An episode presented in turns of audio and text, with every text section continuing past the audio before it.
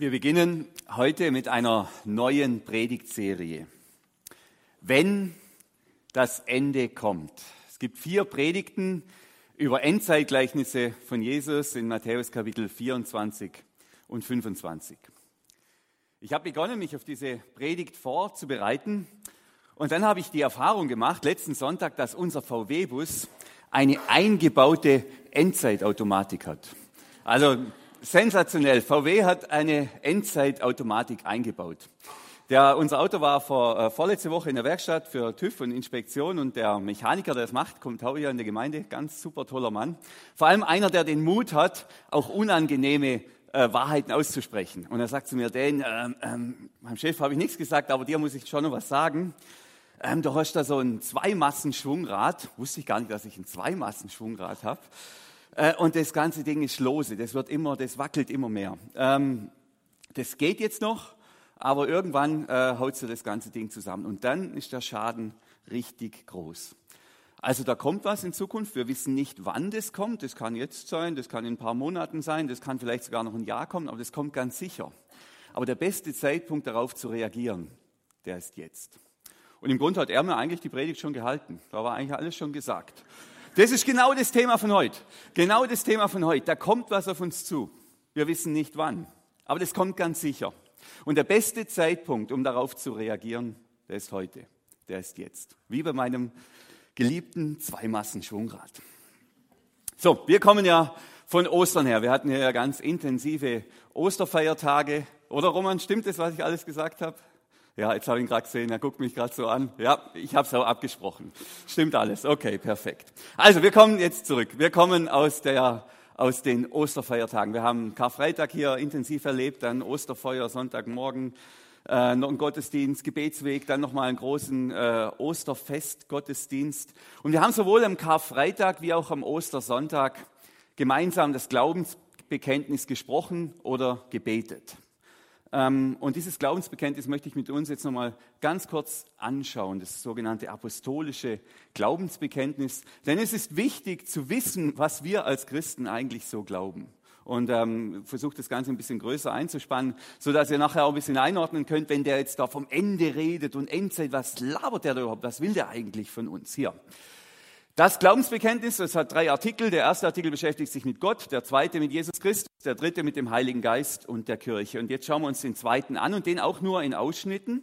Ich glaube an Jesus Christus, seinen, also Gottes eingeborenen Sohn, unseren Herrn. Losgehen. Ich glaube an Gott, den Vater, den Allmächtigen, den Schöpfer. Und jetzt im zweiten Artikel, ich glaube an Jesus Christus, seinen eingeborenen Sohn, unseren Herrn. Gelitten unter Pontius Pilatus, gekreuzigt, gestorben und begraben, hinabgestiegen in das Reich des Todes. Das war das Thema von Karfreitag. Damit haben wir uns beschäftigt. Das hat sich auch schon erfüllt. Daran denken wir jedes Jahr an Karfreitag. Am dritten Tage auferstanden von den Toten. Das ist das Thema vom Ostersonntag. Damit haben wir uns beschäftigt und das hat sich auch erfüllt. Jesus ist von den Toten auferstanden. Dann kommt, und darum passt jetzt hier nicht ganz chronologisch, Himmelfahrt, aufgefahren in den Himmel. Er sitzt zur Rechten Gottes des allmächtigen Vaters. Himmelfahrt liegt noch vor uns, aber immerhin lag es jetzt auch schon 2000 Jahre mal, 2000 Mal hinter uns, also das passt schon noch.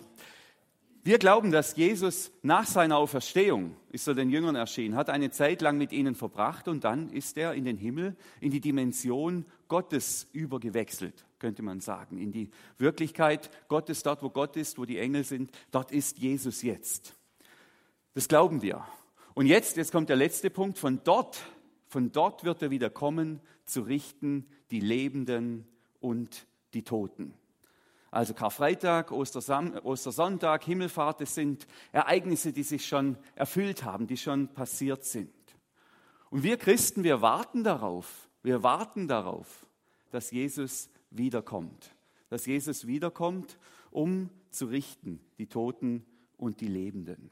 Und wenn Jesus wiederkommt, bei seinem zweiten Wiederkommen, so sagen wir, das erste ist an, oder war an Weihnachten, dann kommt das endgültige Gericht, die Scheidung, die Trennung ähm, und zugleich auch die vollkommene Erlösung. Dann hört diese Zwischenzeit endlich auf. Dann ist endlich, endlich die vollkommene Erlösung, der vollkommene Friede, die vollkommene Gerechtigkeit, die vollkommene Gemeinschaft mit Gott wird dann da sein. Rückkehr nach Eden, wenn man so will. Oder Eden 2.0 wäre vielleicht sogar noch besser. Umgestaltung und Erneuerung der Welt. Wenn dieser Jesus wiederkommt, dann wird es sein wie der endgültige Abpfiff nach einem sehr, sehr langen Fußballspiel. Und wenn schon die beide ähm, Nachspielzeiten gespielt sind und eigentlich ist das Ergebnis sehr klar von diesem Spiel, Gott wird gewinnen, aber dieses Spiel läuft gefühlt endlos weiter. Und wenn Jesus wiederkommt, das ist dann der endgültige, erlösende Abpfiff, dann ist es endgültig vorbei. Dann kann sich das Ergebnis auch nicht mehr ändern. Und dieser Schlusspfiff wird so laut und so klar sein, so sagt Jesus das, dass ihn alle Menschen hören werden. Alle werden ihn hören. Und Jesus lehrt auch, und das provoziert mich, dass es bei den einen dann einen großen Jubel geben wird und die anderen werden mit gesenkten Köpfen das Feld verlassen müssen. Wir wissen es deshalb, weil Jesus das gelehrt hat. Wir gehen ins Matthäus-Kapitel, äh, Matthäus-Evangelium, also der Lebensbericht des Evangelisten Matthäus. Der, der hat einen Bericht geschrieben über Jesus, über das gesamte Leben von Jesus. Und im Kapitel 24, das ist noch bevor seiner Kreuzigung, er ist da ähm, im Tempel, der Tempel steht noch und er lehrt da allen Juden und allen Menschen, die da drumherum sind. Und dort lehrt Jesus über das Ende. Matthäus Kapitel 24 und 25. Und er predigt über das Ende und er predigt da über die Zeichen und er predigt über die Zerstörung des Tempels, die ja dann nachher auch gekommen ist im Jahr 60 nach Christus. Und er sagt, da gibt es Zeichen, das kann man erkennen, dass das Ende kommt. Schaut euch den Feigenbaum an, der ähm, austreibt, so wie er es jetzt aktuell auch gerade tut. Und dann sagt Jesus, und das scheint mir der wichtigste Punkt zu sein, ähm, einleitend, darum seid jederzeit bereit, denn der Menschensohn wird zu einer Stunde kommen, wenn ihr es nicht erwartet. Also der Punkt ist, und Jesus ist klar an der Stelle, und er ist an mehreren Stellen klar. Der Punkt ist, wir wissen nicht, wann Jesus wiederkommen wird. Und Jesus sagt, dass er selber nicht weiß und dass es die Engel auch nicht wissen. Nur der Vater im Himmel weiß es. Wir wissen nicht wann, aber wir wissen das. Wir wissen, dass Jesus wiederkommen wird. Und Jesus sagt noch, wenn er wiederkommen wird, wird es so überraschend sein, dass keiner damit rechnet. Also der Tag, an dem Jesus wiederkommt, an dem Tag werden wir, wenn wir überhaupt über das Thema nachdenken, denken, also wenn, dann heute sicher nicht. Dann wird er kommen, an so einem Tag. Das heißt, dieser Tag X, der Tag X der Wiederkunft von Jesus kommt, wie mit meinem Schwungrad. Zweimassenschwungrad, Entschuldigung, mit dem Zweimassenschwungrad. Der Tag kommt, da fällt das Ding auseinander. Jetzt habe ich die Zeit. Jetzt ist die Gelegenheit, mich darauf vorzubereiten. Jetzt ist der Zeitpunkt, mich darum zu kümmern. Jetzt, wie kann ich mich darauf vorbereiten? Die nächsten vier Predigten beschäftigen sich genau mit diesem Thema. Wie bereite ich mich darauf vor? Wie bereite ich mich auf die Wiederkunft von Jesus vor? Das Verrückte ist ja, dass wir Menschen die erstaunliche Gabe, könnte man sagen, und Fähigkeit haben, Dinge, von denen wir wissen, dass sie kommen, auszublenden. Das ist echt ein Phänomen. Also wir können diese Tatsache, dass dieser Tag X der Wiederkunft von Jesus kommt, wunderbar ausblenden. Und das gilt auch in anderen Bereichen, da können wir das genauso gut. Ich habe jetzt hier ein Bild von meinem, ich hoffe, ich habe mal einen schöneren Grabstein, es langt vielleicht sogar für eine Gravur, nicht nur für einen Druck, aber wer weiß. Also äh, neulich habe ich gelesen, äh, mein Leben wird mit Sicherheit tödlich enden. So wird es sein. Gell? Der Tag kommt, dieser Tag X meines Todes kommt. Ich weiß das, ich lebe damit und trotzdem lebe ich allzu oft so, als würde ich ewig leben. Ich denke, ach, das hat noch Zeit und das hat noch Zeit und machen wir das und machen wir das. Ich, manchmal lebe ich so, als würde ich ewig leben. Ich weiß, dass dieser Tag kommt, aber ich blende es wie aus. Ich schiebe das mal weg. Und es gibt sogar Menschen, die auf dem Sterbebett die sogar auf dem Sterbebett verleugnen, dass sie sterben müssen, die sich die das weit, weit weg von sich schieben. Also wir Menschen haben die Fähigkeit zu wissen, da kommt was auf uns zu, was für uns höchst bedeutsam ist und das schieben wir einfach weg, schieben wir einfach auf die Seite. Funktioniert im eigenen Leben, im, im einzelnen Leben noch besser. Noch besser funktioniert es im Kollektiv. Ähm, ganz erstaunlich. Ich habe hier ein Bild vom, vom äh, Vesuv in Italien. Das ist der einzig aktive Vulkan, ich, das ist jetzt alles Wikipedia-Wissen, natürlich bin ja da kein Profi, der einzig aktive Vulkan auf dem europäischen Festland. Gell? Äh, und direkt daneben liegt die Stadt Neapel.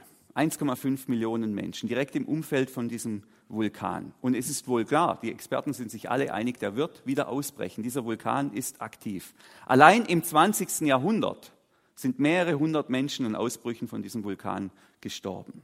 1944 war der letzte große Ausbruch mit mehreren Toten. Und davor noch viel, viel mehr mit Pompeji und das gehört alles da rein. Jetzt hat man 1990 beschlossen, 1990 300.000 Menschen umzusiedeln mit Prämien. Einfach damit diese Gefahrenzone rund um diesen Vulkan entlastet wird. Und wisst ihr, was seither passiert ist? Seither wurden 50.000 neue Häuser illegal direkt bei diesem Vulkan gebaut. Am Hang von diesem Vulkan. Geil, das ist ja verrückt. Man weiß genau das Ding, irgendwann geht, geht es los. Und dann baut man ein Haus. Wenn es wenigstens ein Zelt wäre, könnte man schnell abbrechen. Ein Haus wird gebaut. Also wir können das. Wir Menschen, wir sind in der Lage, gemeinsam Dinge total auszublenden. Zu sagen, no, nein, das, das wird schon gut gehen. Hat jetzt mit mir nichts zu tun. Äh, Klimawandel ist ja genau das gleiche Thema. Im Moment haben wir ein paar nervige Teenager, die das irgendwie verhindern, dass wir das, dass wir das wegschieben oder ausblenden. Aber sonst sind wir da wunderbar in der Lage dazu. Ich glaube, das ist eine Gabe auf der einen Seite, dass wir das können. Man kann sich ja nicht immer mit dem Zukünftigen beschäftigen. Auf der anderen Seite ist es aber auch eine Gefahr.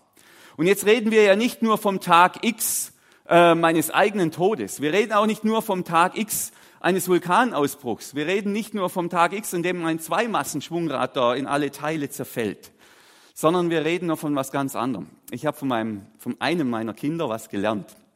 Ich lerne immer ein bisschen Deutsch mit, neues Deutsch. Ich habe heute Morgen das mit ihm besprochen, ich darf es auch sagen. Ähm, heute steigert man ja anders. Also man sagt immer groß, größer am größten, sondern wenn was wirklich groß ist, dann sagt man groß sein Vater. Voll cool, finde ich voll super. Gell? Also wenn man ein cooles Auto hat, dann hat man nicht ein mega cooles Auto, sondern dann hat man ein cooles Auto sein Vater. Ja? Ich glaube, er, meint, es wäre so der arabische Einfluss auf unsere Sprache. Das wird da gerade so übersetzt. Also wir warten nicht nur auf den Tag X, wir warten auf den Tag X, sein Vater. Gell? Wir warten auf den ultimativen Tag X, das Ende von allem.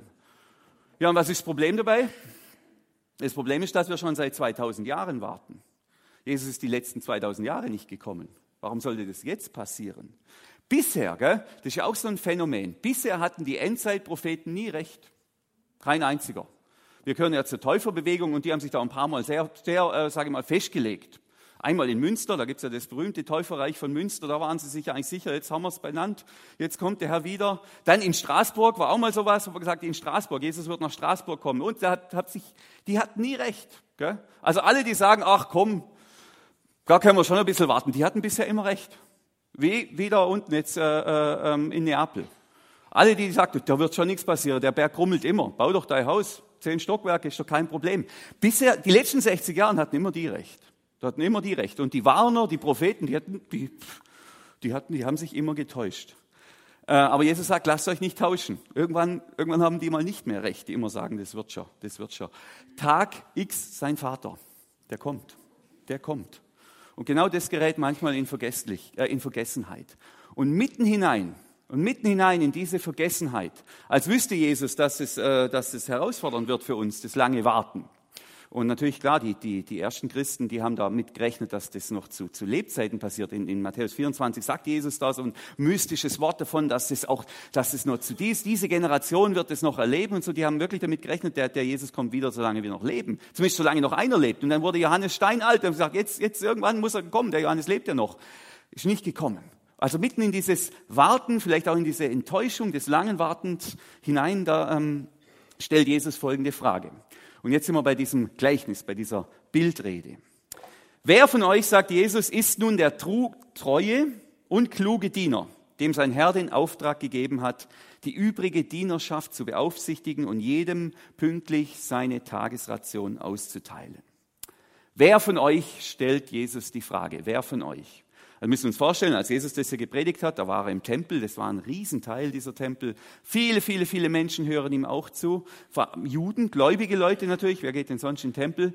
Gläubige Leute da, die, die gottgläubige Leute. Und Jesus sagt, wer von euch, wer von euch? Also wer von euch allen? Von euch allen, da gibt's noch eine kleinere Gruppe. Und wer gehört zu dieser kleineren Gruppe? Wir alle sind, und jetzt die Frage kann man hier genauso, kann man genauso sagen, wir sind hier eine große Gruppe. Und wer von euch oder wer von uns ist jetzt Teil dieser kleineren Gruppe, dieser treuen und klugen Diener. Die Frage ist nicht, wer ist ein Diener? Wer ist ein Diener hier im Gleichnis? Alle, die mit Gott leben, die mit Jesus leben, die gehören zu den Dienern. Die Frage ist, wer ist der treue und der kluge Diener? Wer von euch, wer von uns ist der treue und kluge Diener? Das ist die Frage, die Jesus stellt. Und diese Frage, die sollte man nicht für andere beantworten. Also spart euch jetzt die Mühe zu überlegen, ist jetzt da meine Frau, gehört die da dazu oder nicht, oder meine Kinder oder der Nebensitzer, sondern da bleibt man bei uns. Da darf man bei sich bleiben. Weil Jesus will, so verstehe ich das zumindest, dass jeder diese Frage für sich beantwortet. Gehöre ich da dazu? Gehöre ich zu diesen klugen und treuen Dienern? Gehöre ich zu dieser kleineren Gruppe innerhalb der großen Gruppe? Das war die Frage, die mich beschäftigt hat, jetzt auch die letzte Woche. Die hat mich nicht nur beschäftigt, die hat mich richtig gestochen. Bin ich einer dieser treuen und klugen Diener? Das Wort treu hier, muss man vielleicht auch noch erklären, ist eigentlich also, ähm, zuverlässig, wahrhaftig, verlässlich, charaktervoll. Und klug hier meint nicht einen IQ von 150. Also da geht es nicht um Intelligenz oder um Schulbildung oder so irgendwas, sondern da geht es mehr um Lebenstüchtigkeit. In der Lage sein, die richtige Entscheidung zu treffen. Dazu muss man nicht sonderlich klug sein, um klug zu sein, wenn, wenn ihr wisst, was ich meine. Also wer von euch ist dieser treue und kluge Diener? Das Bild hier, das Jesus benutzt, ist das Bild von einem Betrieb, von einem von einem Haushalt, in dem viele, viele Diener oder Sklaven waren ja, vor allem Sklaven, hier steht ja das Wort eigentlich Sklaven, aber heute sagen wir Angestellte, äh, fühlt sich vielleicht für manche sogar gleich an, weiß ich nicht so genau das Bild hier, das Bild hier ist ein Betrieb von vielleicht, ich sage jetzt mal eine Zahl, ich weiß es nicht, was Jesus vor Augen hatte. Ein Betrieb von vielleicht 30 Angestellten, 30 Dienern, 30 Sklaven. Und jetzt ist der Hausherr, der ist jetzt weg. Der Chef ist weg. Und dann gibt er einem, einem dieser Sklaven oder einem dieser Diener, einem dieser Angestellten gibt er den Schlüssel für die Speisekammer und sagt so, deine Aufgabe ist es, die anderen zu versorgen. Du darfst da rein, du schließt auf und du gibst ihnen ihre täglichen Rationen für ihre Arbeit. Im Lukas-Evangelium haben wir übrigens genau das gleiche äh, Gleichnis, ein paar feine Änderungen, jetzt mal aus der Lutherbibel.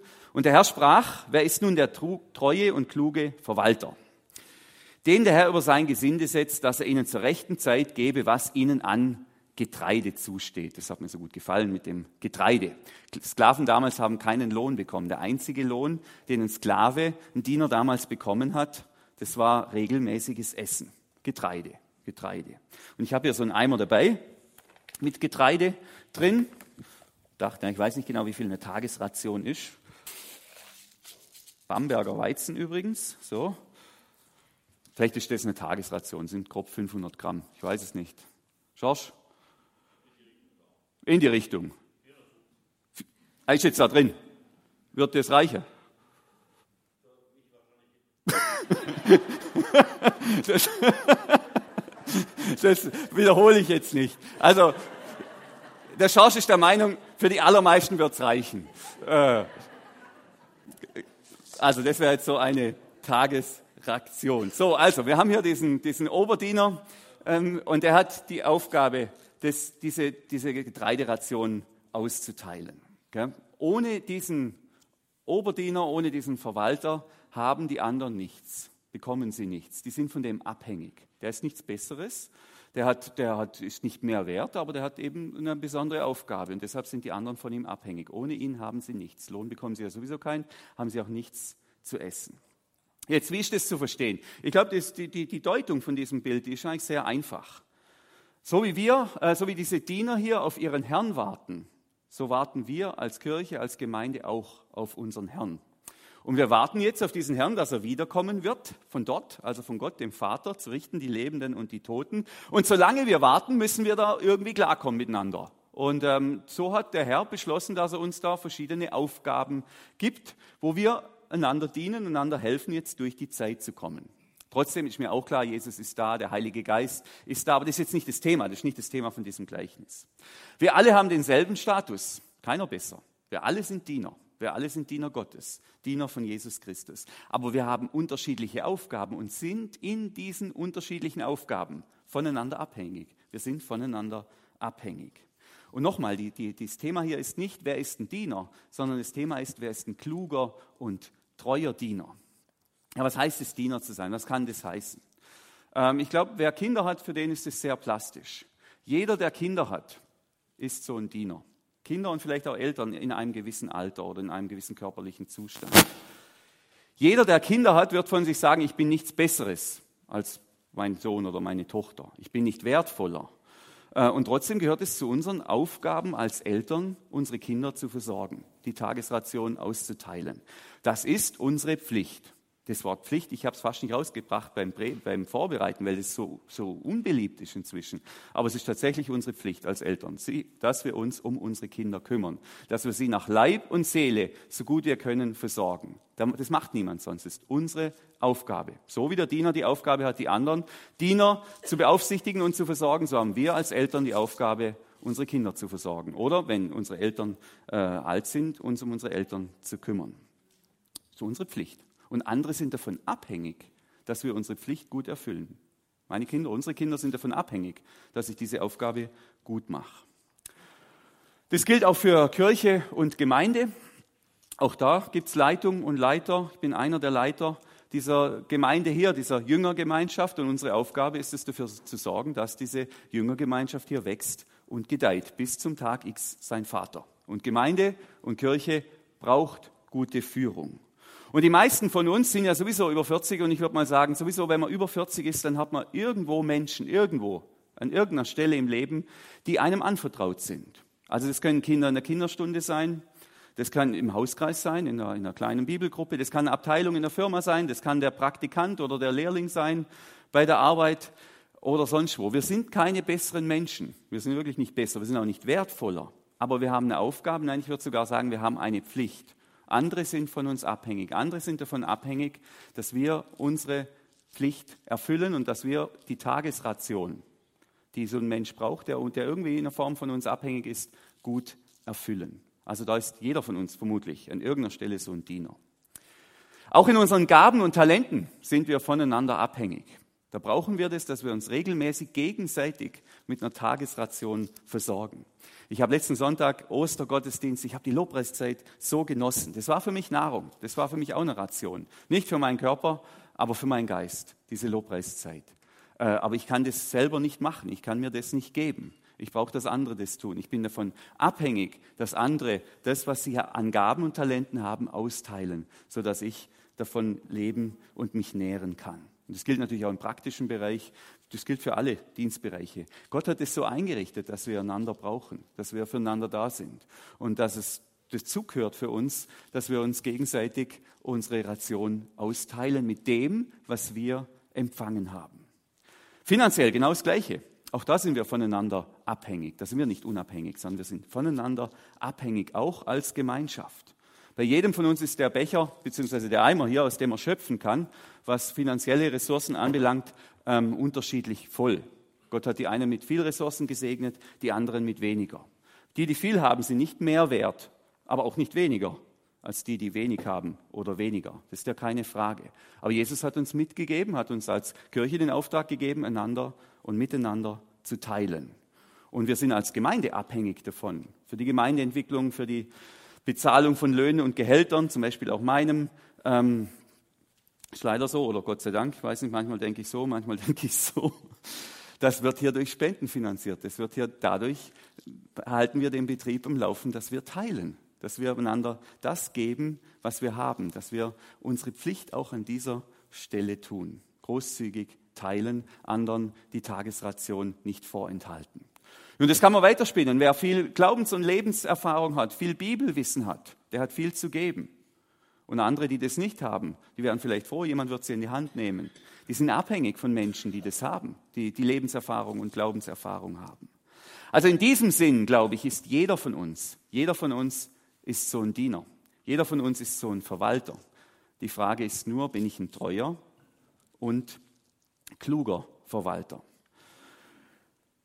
Der kluge und treue Verwalter, der macht seine Pflicht, der erfüllt seine Pflicht der gibt anderen, was sie brauchen. Der lässt nicht zu, dass andere unter ihm leiden. Der sorgt dafür, dass andere leben können. Der sorgt dafür, dass Leben wächst. In der Familie, im Hauskreis, mit seinen Finanzen. Er, er lässt wachsen, er lässt gedeihen, er versorgt andere, er sorgt, dass andere, sorgt dafür, dass andere leben können. Und Jesus sagt, so ein Diener darf sich freuen, wenn der Herr zurückkehrt und ihn bei seiner Arbeit findet.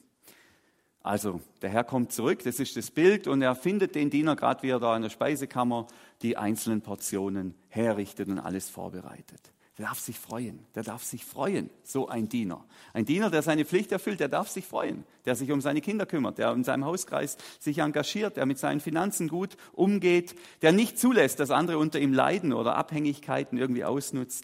Solch ein Diener darf sich freuen. Ich versichere euch, sagt Jesus, der Herr wird ihm die Verantwortung für alle seine Güter übertragen. Also wenn der Tag X sein Vater kommt und Jesus findet dich dabei vor, wie du deine Pflichten erfüllst, andere versorgst und ihnen gibst, was sie brauchen, dann darfst du dich freuen. Ähm, und das Versprechen hier ist, du wirst richtig Karriere machen. Richtig Karriere, wenn man so will. Leider, leider, und jetzt kommen wir zu dem zweiten Teil von diesem Gleichnis, gibt es auch andere Diener. Das sind die Diener, die mit ihrer Freiheit nicht so gut klarkommen. Was ist die Freiheit von dem Diener? Nun, die Freiheit ist, dass er nicht beaufsichtigt wird. Ist ja keiner da. Also der Verwalter kann jetzt erstmal machen, was er will. Solange der Herr nicht da ist, hat er alle Freiheiten. Und mit dieser Freiheit klarzukommen, dass es nicht sofort eine auf die Nuss gibt, wenn man mal, äh, ähm, das ist gar nicht so einfach. Ich habe das sehr plastisch erlebt am Ostermontag. Wir hatten so Familien-Osterfest. Da waren meine zwei Brüder, meine Schwester und die haben alle vier Kinder. Also riesen Familiengaudi äh, äh, haben wir uns da getroffen und das, die, die, die, Überraschung war, dass es da, da so Segways gab zum Rumfahren, so Elektroroller. Ähm, und da sind wir da, da überall rumgefahren. Und der Vermieter hat gesagt, der diese Segways da vermietet hat, also ihr dürft alles machen, aber ihr dürft drei Dinge nicht machen. Ihr dürft nicht rückwärts fahren, ihr dürft keine Pirouetten machen und ihr dürft nicht ins Gelände fahren. Gell? Die Kinder haben sich dran gehalten. Aber ratet mal, was passiert ist, als der gute Mann beim Kaffee trinken war und Kuchen essen und als die alten Herren, inklusive meinem Vater, irgendwo mal so hinterm Haus war und plötzlich keiner mehr zugeschaut hat, was wir da so tun rückwärts fahren, Pirouetten fahren und manche sind sogar noch ins Gelände. Nicht sehr charaktervoll, gell? mit Freiheit umzugehen und ich muss, ich muss einfach ausprobieren. Mit Freiheit umzugehen, wenn niemand da ist, der mich kontrolliert, wenn es keine Konsequenzen hat, das ist gar nicht so einfach. Das ist gar nicht so einfach. Und genau das ist hier der Challenge. Jetzt ist der Jesus weg. Äh, äh, ich habe hier Verantwortung, ich habe hier vielleicht auch Macht, ich habe hier ein Privileg, mir ist was gegeben. Ja, äh, wenn ich das jetzt mache oder nicht mache, das hat erstmal unmittelbar gar keine Konsequenzen. Jetzt ist Charakter gefragt. Äh, und Jesus sagt, da gibt es eben auch schlechte Menschen. Er sagt es wörtlich so.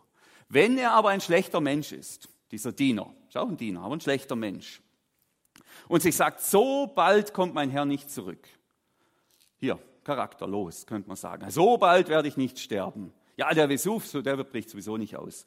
Äh, der Motor, der hebt schon noch. Ah, der Herr, das dauert. Der war jetzt 2000 Jahre nicht da, der hat es offensichtlich nicht eilig. Da können wir nur mal 2000 Jahre warten. Schieben wir mal dieses ganze unangenehme Thema weg.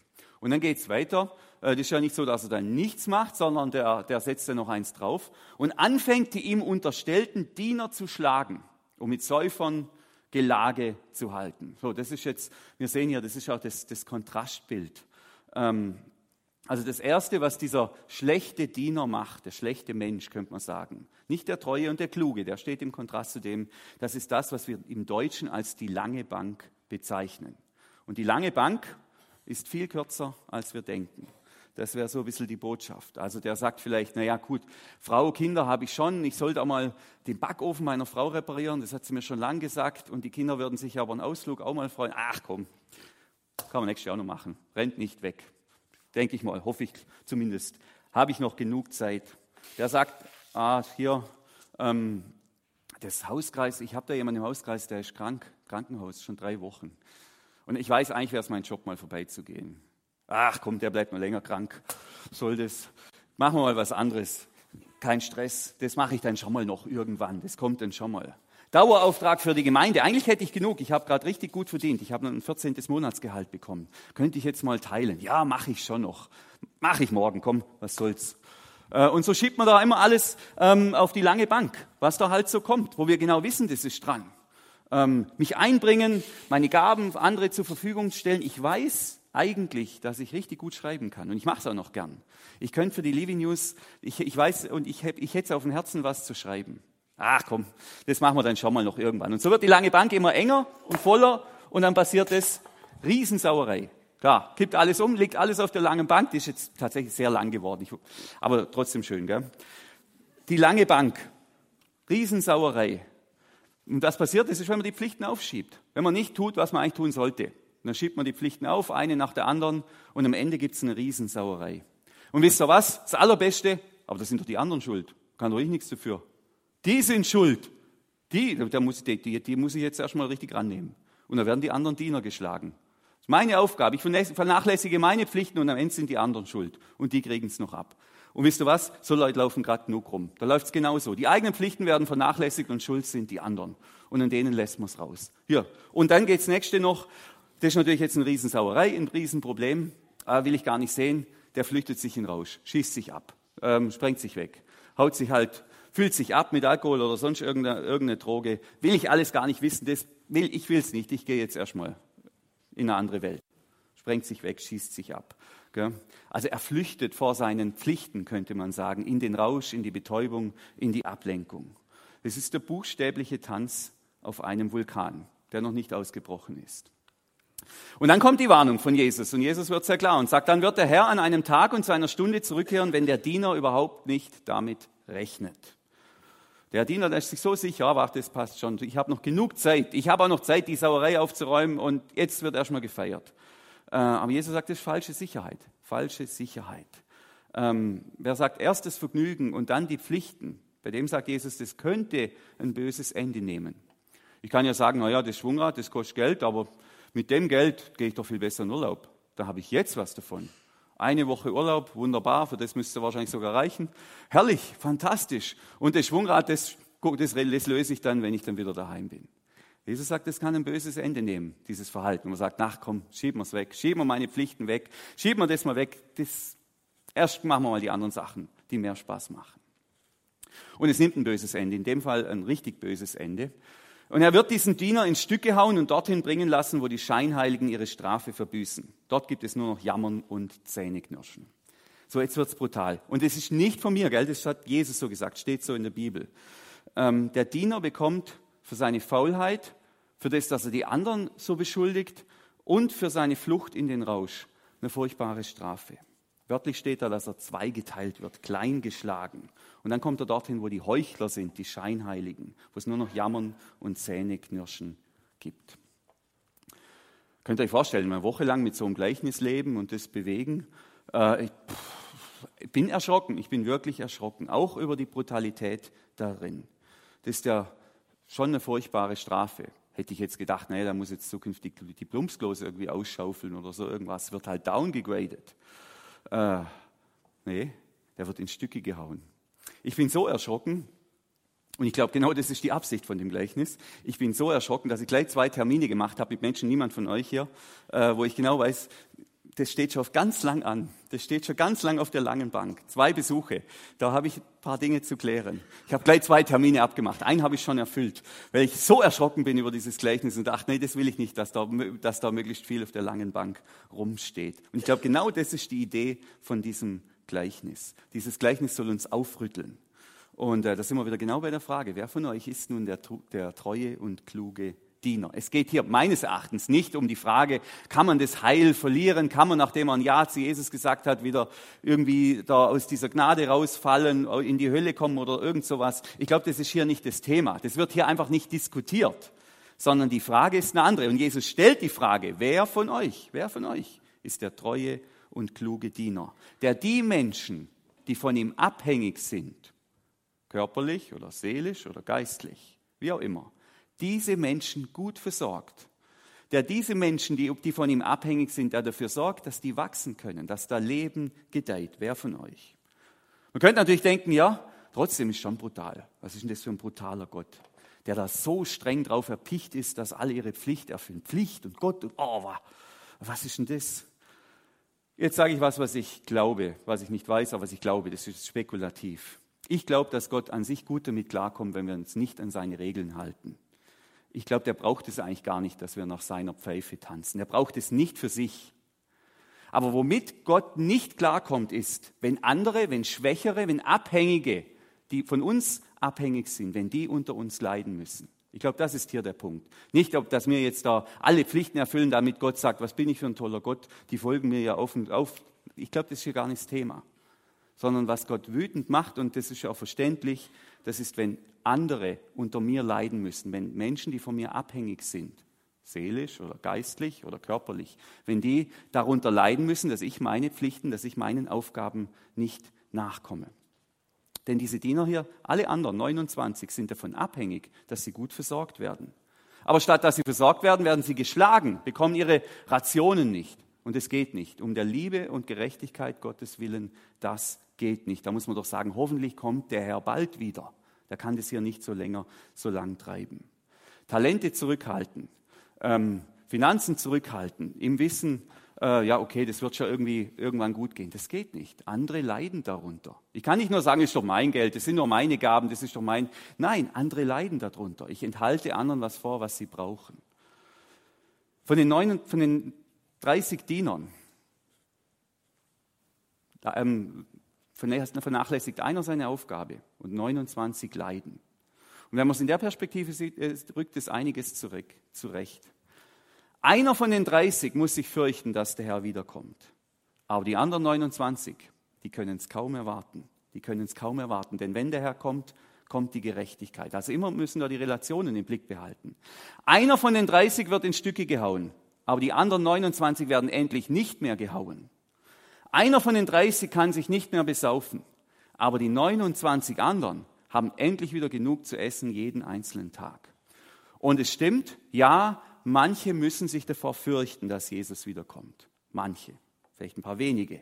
Das sind all diejenigen, so sagt Jesus hier, die sich zurücklehnen, die sagen, ja, so bald kommt er auch nicht, die anstatt ihren Pflichten nachzukommen, die stattdessen sich in Rausch flüchten oder auf andere rumhacken, die ihre Talente, ihre Gaben, ihre Zeit, alles anderen vorenthalten, unter denen andere leiden müssen. Die müssen sich fürchten. Aber diejenigen, die täglich buckeln, die dafür zu wenig bekommen, die zu Unrecht geschlagen und getreten werden, die dürfen sich freuen und die werden sich freuen. Und umso mehr, und umso mehr, sagt Jesus, dürfen sich die freuen, die treu ihren Aufgaben und Pflichten nachkommen, die treu und klug sind.